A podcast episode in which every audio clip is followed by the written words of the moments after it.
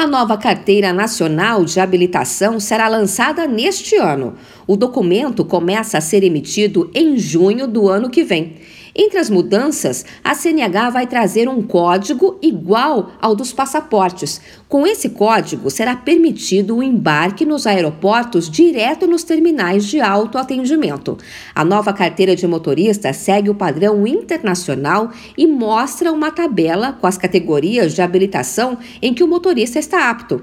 Segundo o secretário nacional de Trânsito, Frederico Carneiro, essa é uma facilidade para quem viajar para fora do país de modo que o condutor brasileiro, ao dirigir fora do país, possa então indicar a categoria que ele correspondente naquele país em que ele estiver visitando. Além disso, o documento virá nas línguas, além do português, nas línguas inglesa e francesa, já possibilitando o uso desse documento internacionalmente. O secretário afirma que a nova CNH é mais segura. O documento terá as cores verde e amarela. Vai conter também a letra P para o motorista que ainda possui a permissão para dirigir e a letra D para quem já tem a carteira definitiva.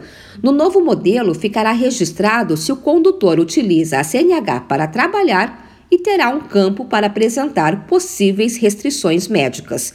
O secretário Frederico Carneiro informou que a CNH atual continua valendo até o prazo de validade. Todos os documentos de habilitação expedidos continuam valendo até a data de validade. E o condutor então tem somente que observar essa data e fazer a renovação dentro do prazo legal previsto né? E os documentos expedidos a partir do dia 1 de junho já virão no novo formato aprovado pelo CONTRAN. A validade da habilitação continua sendo de 10 anos para os condutores com menos de 50 anos de idade. Lembrando que o Código Brasileiro de Trânsito permite a apresentação da CNH às autoridades nas formas física ou digital.